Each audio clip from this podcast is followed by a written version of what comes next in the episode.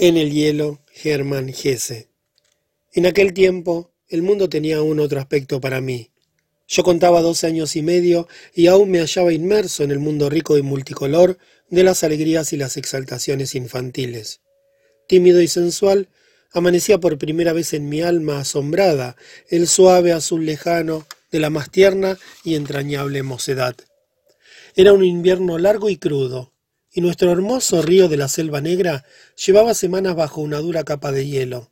No puedo olvidar la curiosa sensación, entre maravillada y estremecida, con que puse el pie en el río la primera mañana, de frío intensísimo, porque sus aguas eran profundas y el hielo tan claro, que se veía debajo como a través de un fino cristal el agua verde, el suelo arenoso y cubierto de piedras, las plantas acuáticas, fantásticamente entrelazadas, y a veces el dorso oscuro de un pez.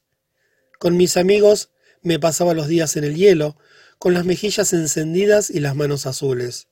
Mi corazón se sentía enérgicamente acelerado por el movimiento fuerte y rítmico del patinaje, lleno de ese intenso placer, maravilloso y desprovisto de ideas, que es propio de la mocedad.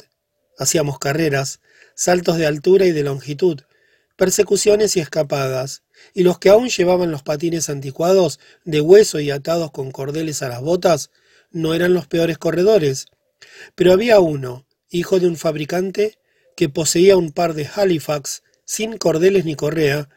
Uno se los podía poner y sacar en un instante. La palabra Halifax figuró desde entonces durante años en mis cartas pidiendo los regalos de Navidad, pero fue en vano. Y cuando doce años después quise comprar un par de buenos y sólidos patines para hielo y pedí unos Halifax, vi con gran dolor cómo se esfumaba un ideal y una parte importante de mis creencias infantiles, cuando me aseguraron sonriendo que el sistema Halifax resultaba anticuado y no era el mejor desde hacía ya mucho tiempo. Lo que más me gustaba era ir solo y quedarme a menudo hasta que caía la noche. Corría raudo, aprendía a frenar o a girar en el punto deseado y en medio de la más alocada carrera.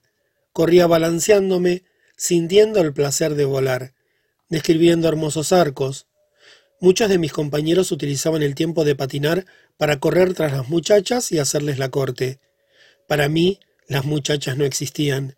Mientras otros les rendían sus caballerescos servicios, las rodeaban con ansia y timidez, o las conducían con audacia y facilidad, formando parejas sobre el hielo.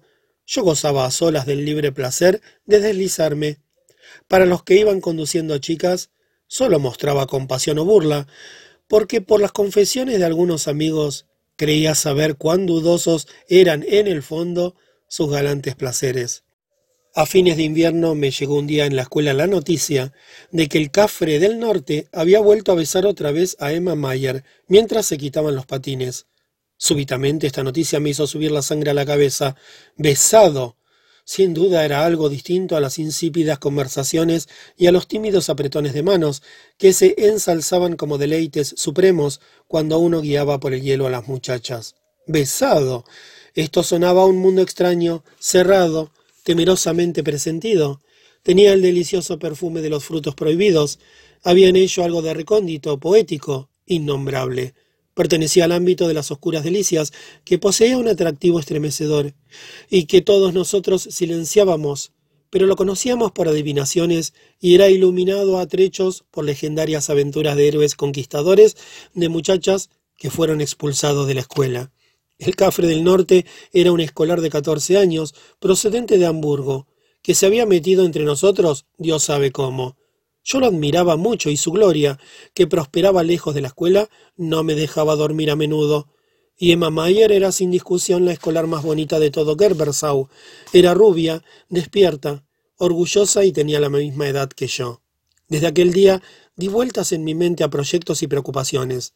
Besar a una muchacha era una ocasión que superaba todos mis anteriores ideales, tanto por ella misma como porque sin duda estaba prohibida y castigada por la escuela.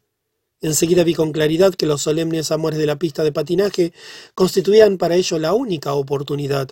Ante todo, intenté dentro de lo posible adquirir un aspecto exterior presentable. Dediqué tiempo y atención a mi peinado. Vigilaba escrupulosamente la limpieza de mis ropas.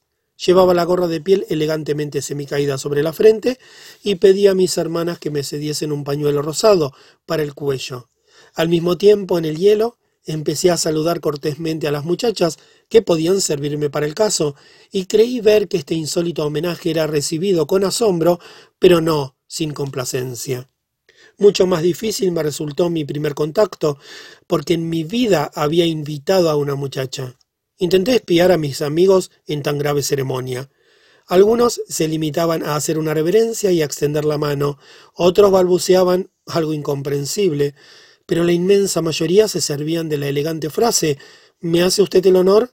Esta fórmula me imponía mucho, y me entrené inclinándome y pronunciando las solemnes palabras en casa ante la estufa de mi habitación. Llegó el día del difícil primer paso. Ya el día anterior había tenido ideas de formular mi pretensión, pero volvía a casa descorazonado, sin haberme atrevido a hacer nada. Hoy me había propuesto hacer sin falta lo que temía tanto como deseaba. Con fuertes palpitaciones y mortalmente angustiado como un criminal, me dirigí a la pista de hielo, y me parece que me temblaban las manos al ponerme los patines. Luego me lancé entre la multitud, describiendo un amplio arco y haciendo esfuerzos para que mi rostro conservase un resto de la seguridad y la naturalidad habituales. Dos veces recorrí toda la larga pista a la velocidad máxima. El aire penetrante y el rápido movimiento me hicieron bien. De pronto, justamente debajo del puente, corrí lleno de furia atropellando a alguien, me eché a un lado tambaleándome. Sobre el hielo estaba sentada la hermosa Emma, que intentaba al parecer reprimir sus dolores y me miraba llena de reproches. El mundo daba vueltas a mi alrededor. Ayudadme, les dijo a sus amigas. Con el rostro como la grana, tomé mi gorra, me arrodillé junto a la niña y la ayudé a levantarse. Estábamos frente a frente, asustados y sin aliento, y ninguno de los dos decía una palabra. Las pieles, el rostro y el pelo de la bella muchacha me aturdían con su extraña proximidad. Busqué en mi mente una disculpa, sin éxito, y seguía con mi gorra en la mano. Y de repente, mientras tenía ante mis ojos un velo que me nublaba la vista, efectué mecánicamente una inclinación profunda y tartamudeé. ¿Me hace usted el honor? No respondió, pero tomó mis manos con sus finos dedos, cuya calidez percibí a través de los guantes, y se puso a patinar a mi lado. Me parecía estar en un extraño sueño, una sensación de felicidad, de vergüenza, de calor, de gozo y de turbación me quitaba casi el aliento.